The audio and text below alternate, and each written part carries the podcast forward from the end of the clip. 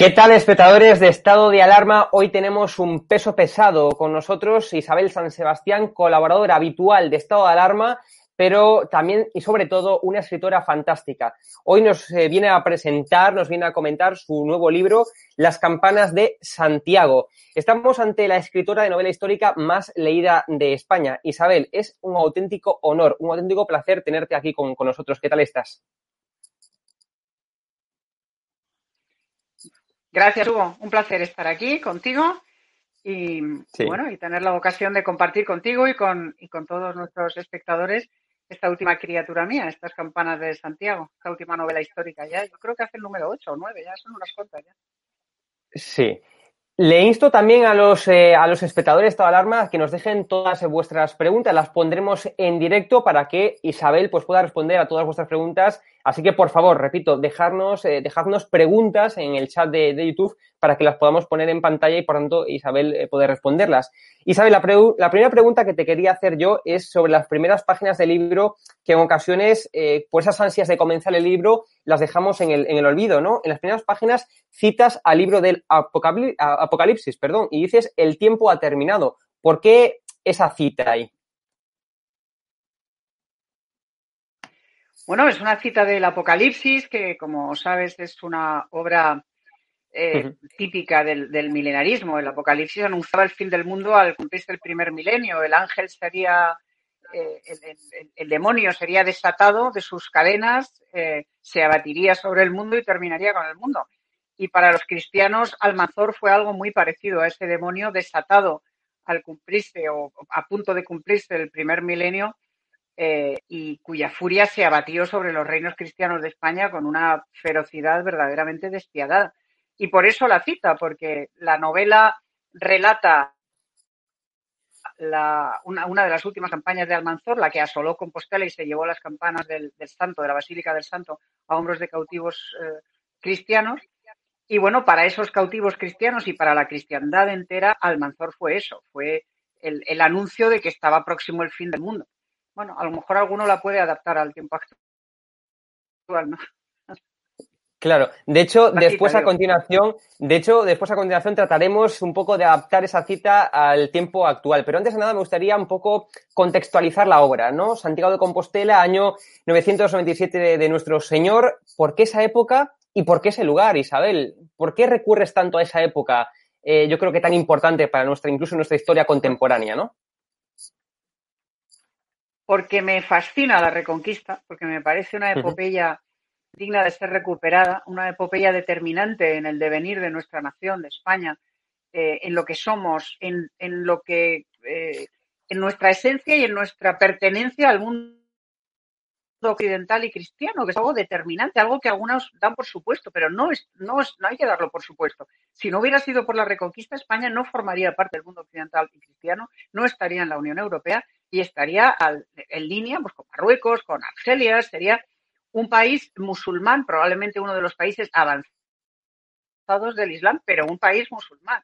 Y a mí, pues, ¿qué quieres que te diga? A mí me alegra mucho no ser un país musulmán, ser un país occidental, democrático, donde las mujeres tienen igualdad de derechos con los hombres, etcétera. Entonces, a mí me fascina la reconquista, que mire usted por dónde ahora la izquierda niega. Durante años la denostó, Cebrián decía que fue una empresa insidiosa. Ahora ya la niegan directamente. Niegan que existiera una reconquista porque niegan que existiera una España previa a la invasión musulmana, lo cual es un disparate histórico. Claro que existió la España previa a la invasión musulmana, fue el reino visigodo, existió durante dos siglos, y a esa unidad, a ese reino cristiano unido, eh, ocupante de toda la península, a esa unidad política, religiosa y territorial, eh, fue eh, a lo que se dedicó a lo que se dedicaron los reyes cristianos durante más de esos siglos, a recuperar esa unidad. Me fascina la reconquista y he escrito ya varias novelas sobre la reconquista y te puedo anunciar en rigurosa primicia que esta no será la última. Eh, claro, Isabel, pero yo la pregunta que tengo es ¿por qué la izquierda trata siempre de denostar esta época que puso las bases, como tú bien dices, de nuestra sociedad occidental? Es decir, España es occidental, es cultura occidental gracias a esa época. ¿Por qué la izquierda siempre trata de renegar, de denostar, de hurtar ese conocimiento incluso a las nuevas generaciones, a los más jóvenes eh, como yo, Isabel? ¿Por qué crees que pasa eso? Cuando tendríamos que estar todos orgullosos, creo yo. Más que gracias más que gracias a esa época, gracias a esa epopeya, a esa gesta, a ese empeño sostenido a lo largo de ocho siglos para recuperar esa identidad occidental, cristiano, romana y visigoda, y decir que también con, una influencia germánica. Decía Joseph Pérez, un historiador francés a quien yo, un hispanista francés a quien yo admiro mucho, además de origen hispano, que España no solo forma parte de Europa, no solo ha formado siempre parte, no solo ha formado parte de Europa, esto lo decía cuando le decían que, Europa terminaba en los Pirineos, ¿no? que después de los Pirineos ya hmm. España en la época de Franco y tal, que eso era África, que no era Europa. Y él decía que España no solo era Europa, sino que era el único país de Europa que había estado ocho siglos luchando para ganarse ese derecho. Y es lo que yo quiero recoger en mis novelas, que ya te digo que son varias. ¿no? Eh, ¿Por qué la izquierda lo, lo denuestra? ¿Por qué la izquierda hmm. ahora lo niega incluso? Hmm porque parece que la izquierda española de la, de la nación española. Ya no es que abominen de la derecha, cosa que está muy bien, y si ellos son la izquierda, pues entiendo que no les guste la derecha, pero que no les guste su país, que no les guste España, que, que aborrezcan la, la, idea misma de España y que asocien algo tan absolutamente único y tan fascinante como fue la reconquista con el fascismo, o sea, pues que para la izquierda en un reduccionismo propio de la incultura que caracteriza a muchos de sus representantes, la reconquista fue una cosa facha. Y como además ahora Vox la reivindica, yo creo que un poquito demasiado, porque la historia hay que dejarla donde está y, novelarla y conocerla, pero no utilizarla políticamente. La historia es una cosa, la política es otra y deberían permanecer al margen, ¿no? Pero en fin, como encima ahora Vox la, la reivindica, pues ¿para qué quieres más? Ahora resulta que la reconquista fue facha, o sea, que Alfonso X el sabio o Alfonso III o, Jaime el Conquistador fueron fachas. Es que es una cosa tan absolutamente absurda que ya te digo, eh, niegan, niegan la existencia de una España previa a la reconquista y en consecuencia consideran que la reconquista no fue una reconquista sino una conquista, porque a ellos, curiosamente, les gustaba más la España andalusí, la España musulmana. Ellos que son tan feministas, incluso eh, su partido se llama Unidas Podemos, resulta que eh, añoran la España musulmana donde la mujer, al igual que ocurre en todo el mundo musulmán, pues sencillamente no tenía ningún derecho, cero, más que estar en casa a la disposición de su marido, parirle los hijos y obedecerle en sus caprichos. Entonces y ahora, ni más ni menos. Completamente de acuerdo contigo, Isabel. Estamos además también en una novela que cabalga entre la leyenda y la realidad. Eh, ¿Cómo de complicado es conjugar estas dos cuestiones, ¿no? La leyenda y la realidad para una escritora como tú? ¿Es complicado conjugar ambas cosas? Bueno, la historia de España es tan absolutamente rica en, aventuras, en gestas, en, epopeyas mm, maravillosas que para una escritora es un auténtico filón. Para una escritora de novela histórica, la historia de España es un filón inagotable. En el caso de la, de la la temática de esta novela, la leyenda de Almanzor y las campanas de Santiago, es una leyenda con una profundísima base histórica y con una solidísima base histórica. La mayoría de los historiadores considera que ocurrió. Vamos a ver, tanto las crónicas cristianas como las musulmanas recogen con mucho detalle esa ceifa, la destrucción de Santiago y la sustracción de las campanas de la basílica eh, llevadas a Córdoba para ser convertidas en lámparas. Eso no es leyenda, eso es historia. Lo que es un poco legendario es que esas campanas fueran llevadas a hombros de cautivos cristianos y que después Fernando III el Santo, el, gran rey Fernando III el Santo, el conquistador o el reconquistador de Córdoba y de Sevilla, recuperó esas lámparas y se las llevó nuevamente a Santiago para fundirlas y convertirlas, devolverlas a la Basílica de Santiago y lo hizo a hombros de cautivos eh, musulmanes. Eso es lo que eh, raya en, lo legendario. Fuera leyenda, fuera realidad, lo que es cierto e innegable es que las aceifas de de Almanzor, 56 en total, fueron terribles, devastadoras, asolaron todos los reinos cristianos, todos los territorios cristianos y produjeron una infinidad de cautivos, de esclavos, que eran llevados a Córdoba, atados, maniatados, arrojados, eran llevados a Córdoba y vendidos como esclavos o empleados como esclavos en Córdoba. Y que gran parte de la mano de obra que construyó la Córdoba califal, la Córdoba esplendorosa que vemos hoy en día, fue mano de obra esclava. Y eso, eso relata la novela, entre otras muchas cosas, ¿no? la novela que es, por otra parte, es una historia de amor, es una historia de, pérdida, de, de, una pareja joven que está esperando un hijo, que se separa precisamente por esta guerra, por esa ceifa, y que a lo largo de toda la novela busca desesperadamente la forma de reencontrarse.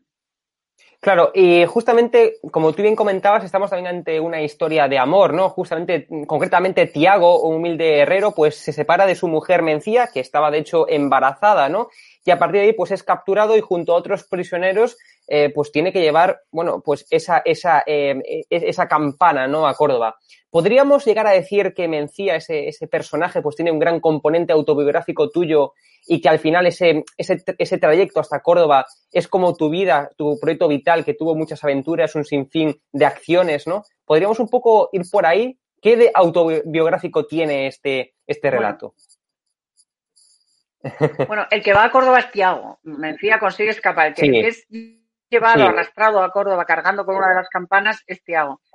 Mencía logra escapar de, de, de la ceifa eh, y camina ella sola con su, con su criatura en, el vientre y después una vez que nace a cuestas, eh, camina hacia el este, camina hacia la protección de, la Useba, de, los montes sagrados, de lo que hoy son los picos de Europa, que durante siglos fueron los montes sagrados de los, cántabros y los astures, donde encontraban protección primero frente a los romanos, después frente a los visigodos y después frente a los musulmanes, ¿no? Covadonga está ahí, los picos de Europa en el Auseba. Ella camina hacia allí, bueno, vive una peripecia ¿Hasta qué punto es autobiográfica? Bueno, yo a mis personajes femeninos, a mis protagonistas femeninas, siempre, siempre las dibujo como mujeres fuertes, mujeres sólidas, mujeres empoderadas, se diría ahora.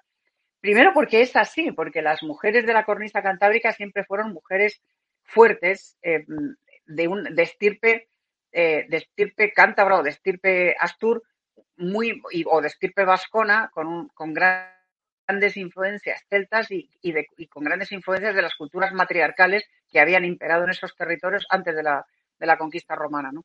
Luego son mujeres fuertes y en eso yo creo que sí, se parecen a mí. Y luego son mujeres itinerantes siempre. Y ahí está la vida, una infancia y una adolescencia muy itinerante. Mi padre era diplomático. Anduve de un sitio a otro con la vida en una maleta.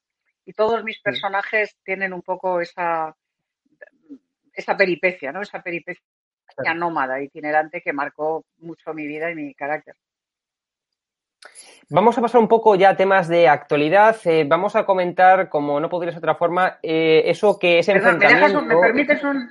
Sí, claro, por supuesto. Sí, sí.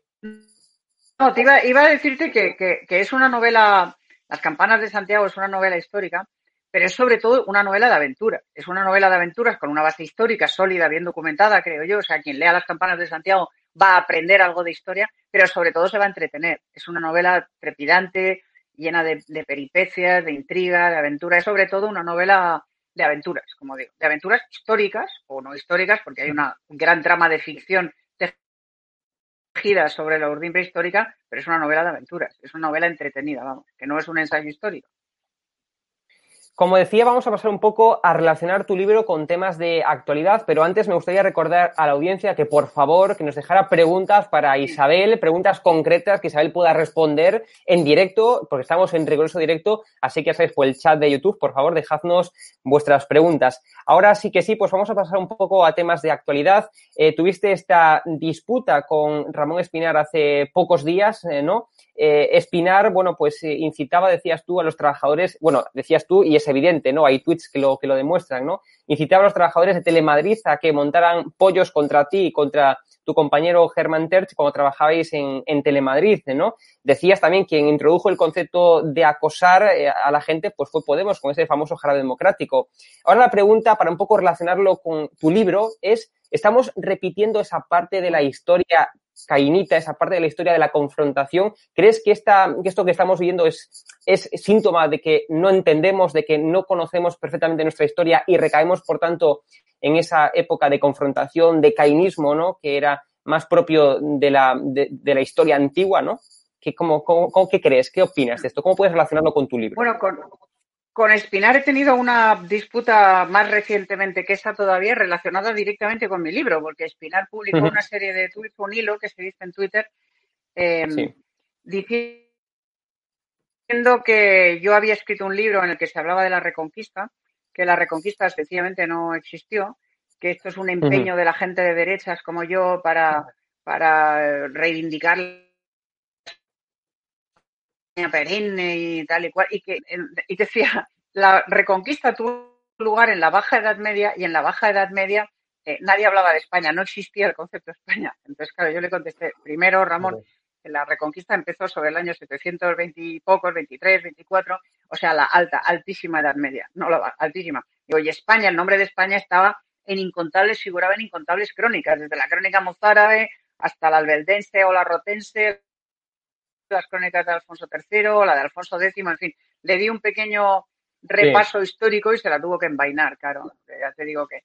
Pero efectivamente, unos pocos días antes había tenido otra bronca con él, esta vez en Telecinco, en, el programa de Ana Rosa Quintana, porque eh, entonó una, una, un lamento desgarrado por el pobre Pablo Iglesias e Irene Montero, que estaban siendo objeto de, acoso eh, en su casa por parte de las hordas fascistas eh, que les perseguían. Y entonces, claro, a mí me salió del alma, porque es que cuando yo trabajaba en Telemadrid, Ramón Espinar, en persona, escribió hmm. un tuit en el que decía textualmente, no basta con la huelga de Telemadrid, exigimos bullying permanente contra Isabel San Sebastián y Germán Terch.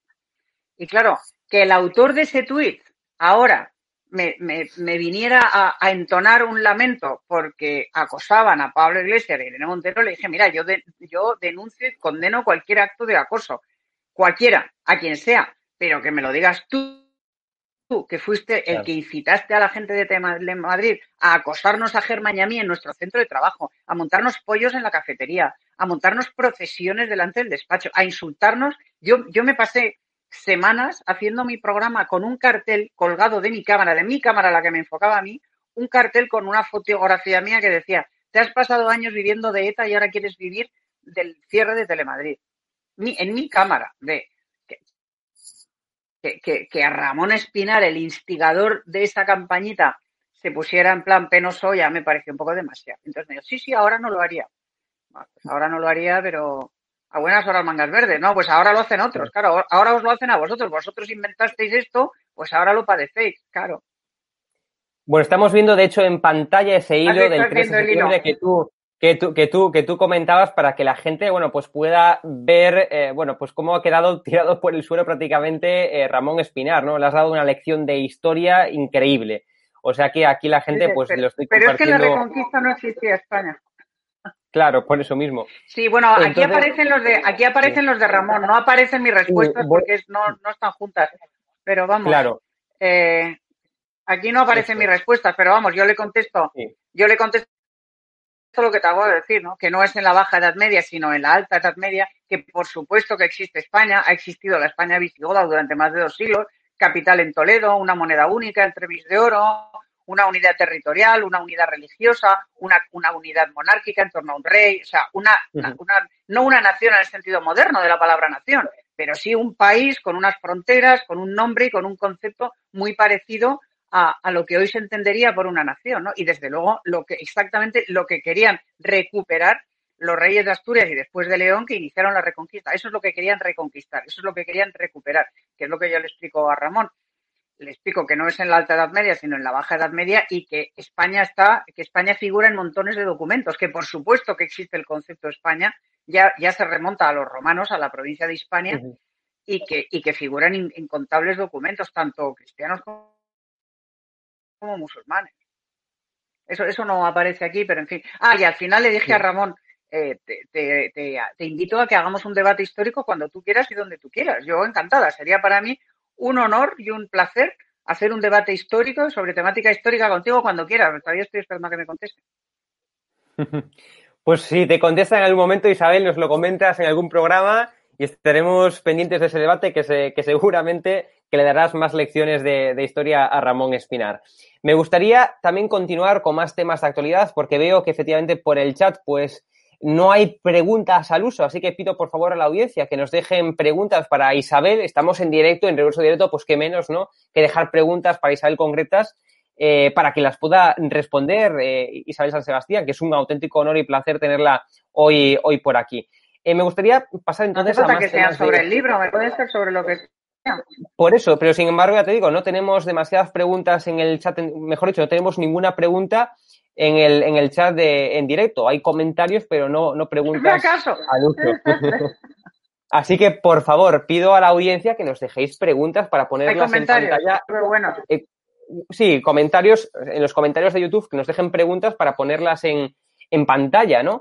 Pero, pero bueno, de momento no hay. Así que te pregunto yo, ¿qué opinas de, la, de, lo que anunció hoy Pedro, Pedro Sánchez de prohibir la prostitución? Es un tema un poco delicado, por así decirlo, pero ¿tú qué opinas sobre eso que decía Pedro Sánchez, que en el, que las negociaciones, que ya estaba el tema de prohibir la, prostitución y que lo va a llevar adelante? La prostitución ha estado prohibida casi toda la historia, a lo largo de casi toda la historia. Estuvo prohibida en, el reino visigodo, estuvo prohibida en los reinos cristianos, o, prohibida o, perseguida, reducida a lupanares eh, recónditos, etcétera, etcétera, y, nunca se ha conseguido erradicar. Yo creo que prohibir la prostitución es, es, un imposible, no, es posible. Vamos, se puede prohibir, pero no se puede erradicar. Lo único que se consigue prohibiéndola es condenar a esas mujeres y a esos hombres, porque también hay hombres que practican la prostitución, cada vez más, de hecho, a una marginalidad que les hurta cualquier derecho y cualquier garantía y cualquier seguridad y en consecuencia no creo que sea la solución. Yo creo que la solución es, a mí no me gusta la prostitución, o sea, yo creo que la forma de erradicar la prostitución es a base de pedagogía, de difundir el mensaje, de proteger, por supuesto, a las, a las personas que lo practican y de perseguir severísimamente la trata. Eso sí, eso sí que está prohibido y eso sí que hay que perseguirlo con mucha más severidad de lo que se persigue. La trata hay que erradicarla. La prostitución yo creo que es, es imposible. Tenemos una pregunta muy interesante de Zone 4000. Isabel, ¿es este su mejor libro? Mójese. ¿Qué le voy a decir? Es como cuando te dicen, ¿a qué hijo quieres más? ¿Cuál es tu hijo favorito? ¿Cuál te ha salido mejor? Es, muy difícil de decir, ¿no? Hombre, yo creo que cuanto más escribo, mejor escribo. Eso es, como todo, ¿no? La, práctica, pues, eh, y la experiencia va, va nutriendo el, espíritu y, se traslada al papel, ¿no?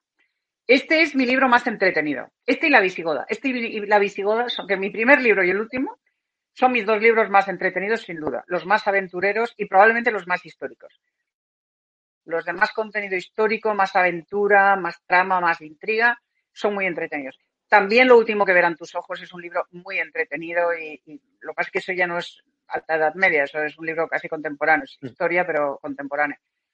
¿Cuál es el mejor? No lo sé, no, sabría decirlo. Eso que me lo diga él si los ha leído. Dígamelo usted, Zone 4000, ¿cuál es mi mejor libro? Bueno, luego está el mítico el mítico El árbol y ¿no? Que fue mi primer, primer libro, pero eso era ensayo y además eh, me produce mucha pena recordarlo porque todo lo que se anunciaba en ese libro y lo que se deploraba y lo que se confiaba en que no volviera a ocurrir, ha vuelto a ocurrir multiplicado y empeorado. Y un poco, un poco en relación a esta pregunta está la siguiente de Bor. ¿Cuánto tiempo te ha costado escribir el libro y dónde te has documentado, Isabel? Pues me ha costado dos años escribirlo y documentarlo y me he documentado en, una bibliografía que ya manejo muy amplia sobre, sobre esta época. ¿no? Mi, biblioteca sobre la Reconquista ocupa tres o cuatro estanterías de mi biblioteca de Asturias, que es enorme. Eh, dispongo de muchos libros, de mucha documentación y luego, por supuesto, están los amigos. ¿no? Eh, recorrí las, las calles de, de Santiago de Compostela, con un catedrático de Historia Medieval de la Universidad de Galicia, que me estuvo enseñando, me estuvo mostrando por dónde discurrían las murallas de Santiago, por dónde discurría la Rúa de los Peregrinos, por dónde entraron las tropas de Almanzor, dónde estaba la primera muralla, dónde estaba la segunda muralla. O sea, fue un, recorrido absolutamente maravilloso. E hice algo muy parecido con Pepe Calvo Pollato, también catedrático de Historia y compañero en la Asociación de Escritores con la Historia, por Córdoba, por las calles de Córdoba, que es su ciudad. Y, lo mismo, entonces, bueno, y luego he hecho, por supuesto, el trayecto. He hecho el trayecto en, coche, estaba en Córdoba, estaba en Santiago. Bueno, me, he documentado, como documento todas mis novelas, ¿no? Con, todo lo que puedo. Me conozco las campañas de Almanzor al dedillo. Las puedo relatar todas.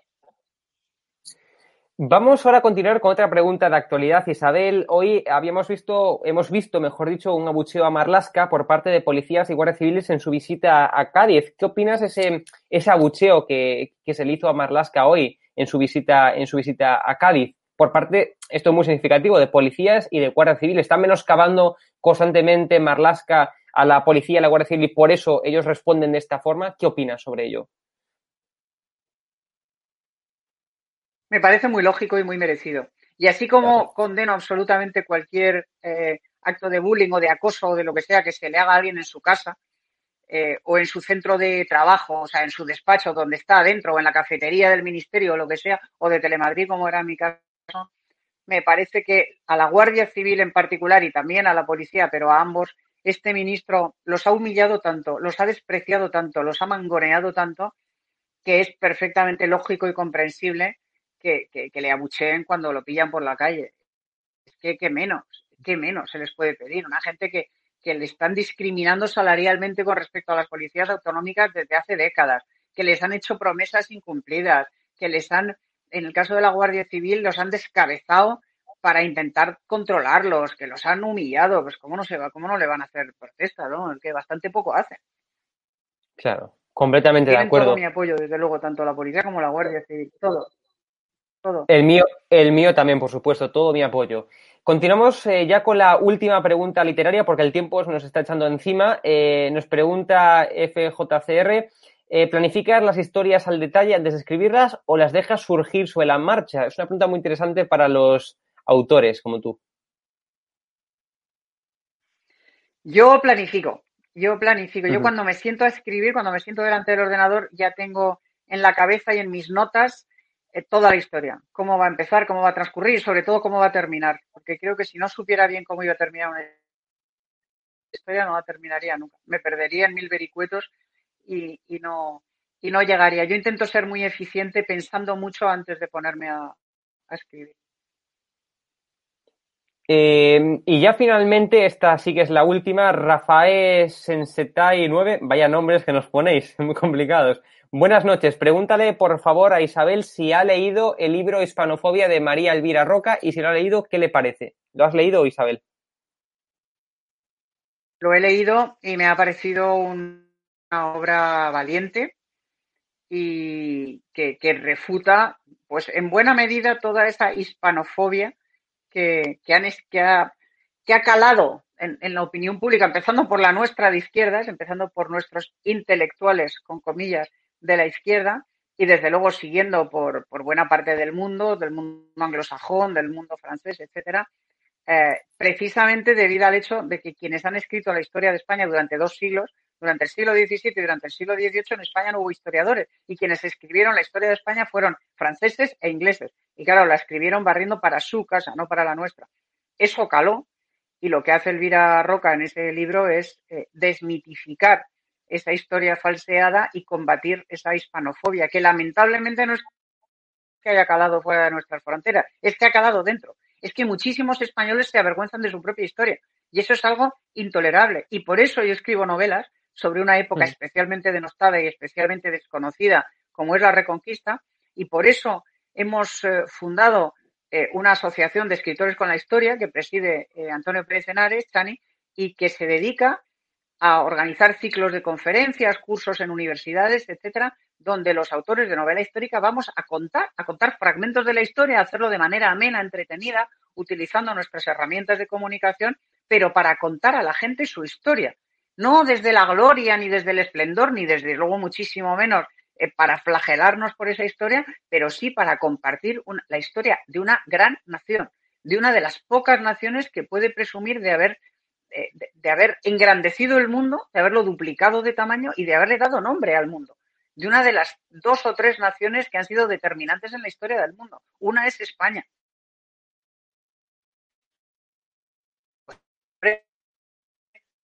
Habrá que conocerla, esa historia, verla. Claro. Toda, toda la razón, eh, Isabel. Pues ya para finalizar, le queremos dar las gracias a Julio Alonso, que se ha hecho miembro de, YouTube. Así que muchas gracias, Julio. Y, por supuesto, decirle a la audiencia que tiene una cita con Isabel, que tiene que comprar este fabuloso libro, Las campañas de Santiago. Y nada, el último minuto, Isabel, ¿por qué debería la gente comprar este, este, libro? Las campanas. Las campanas, sí, no, sé, no sé lo pues que mira, las, campanas de Santiago. Campañas no, las campanas. Disculpadme. Pues mira, porque se lo va a pasar. nada, nada. Mira, tres motivos te doy. Porque se lo va a pasar muy bien, eso es lo primero. porque le va a atrapar por el cuello en la primera página y lo va a arrastrar hasta la última y, lo va, le va a permitir abstraerse de, todo lo malo que esté pasando y porque de paso va a aprender algo sobre la historia de España, la historia de un gran país llamado España. Pues ahí quedan esas, esas tres recomendaciones de por qué se debería de comprar las campanas de Santiago, no las campañas. Creo que ya soñamos todos con la política, ¿eh? Ya soñamos todos con la política. Pues aquí está el libro de Isabel. No, no, borra política, borra política. Se va a olvidar de la política. Sí, sí, sí. Las campanas de Santiago. Aquí está, ya sabéis. Lo muestro aquí en pantalla para que veáis este precioso libro. Aparte es que la portada verdaderamente es preciosa, ¿eh, Isabel? Lo tengo que decir con todo mi, mi, o sea, mi, mi cariño ah, porque es la portada es preciosa, ¿eh? Me gusta mucho la portada, lo que es la, si lo abres, si, lo abres, ahí está. Si lo abres un momento, verá el público las guardas preciosas, ese mapa. La verdad es que la editorial Plaza y Janés ha hecho un trabajazo, ha hecho una edición maravillosa y es un libro de los de conservar, de los de guardar, es muy bonito, sí. Ha quedado muy bonito. Pues Isabel, de verdad ha sido un auténtico placer. Muchísimas gracias por estar con nosotros, por responder las preguntas tanto mías como también de, la, de la audiencia. Ha sido un auténtico placer, verdad, Isabel. Ya sabes, esta es tu casa y eres colaboradora habitual de Estado Alarma. Te veremos más a menudo aquí siempre. Aquí nos vemos. Aquí nos vemos sin falta. Venga, Hugo, un besazo, muchas gracias. Un besazo. chao, chao. Un besito. Gracias.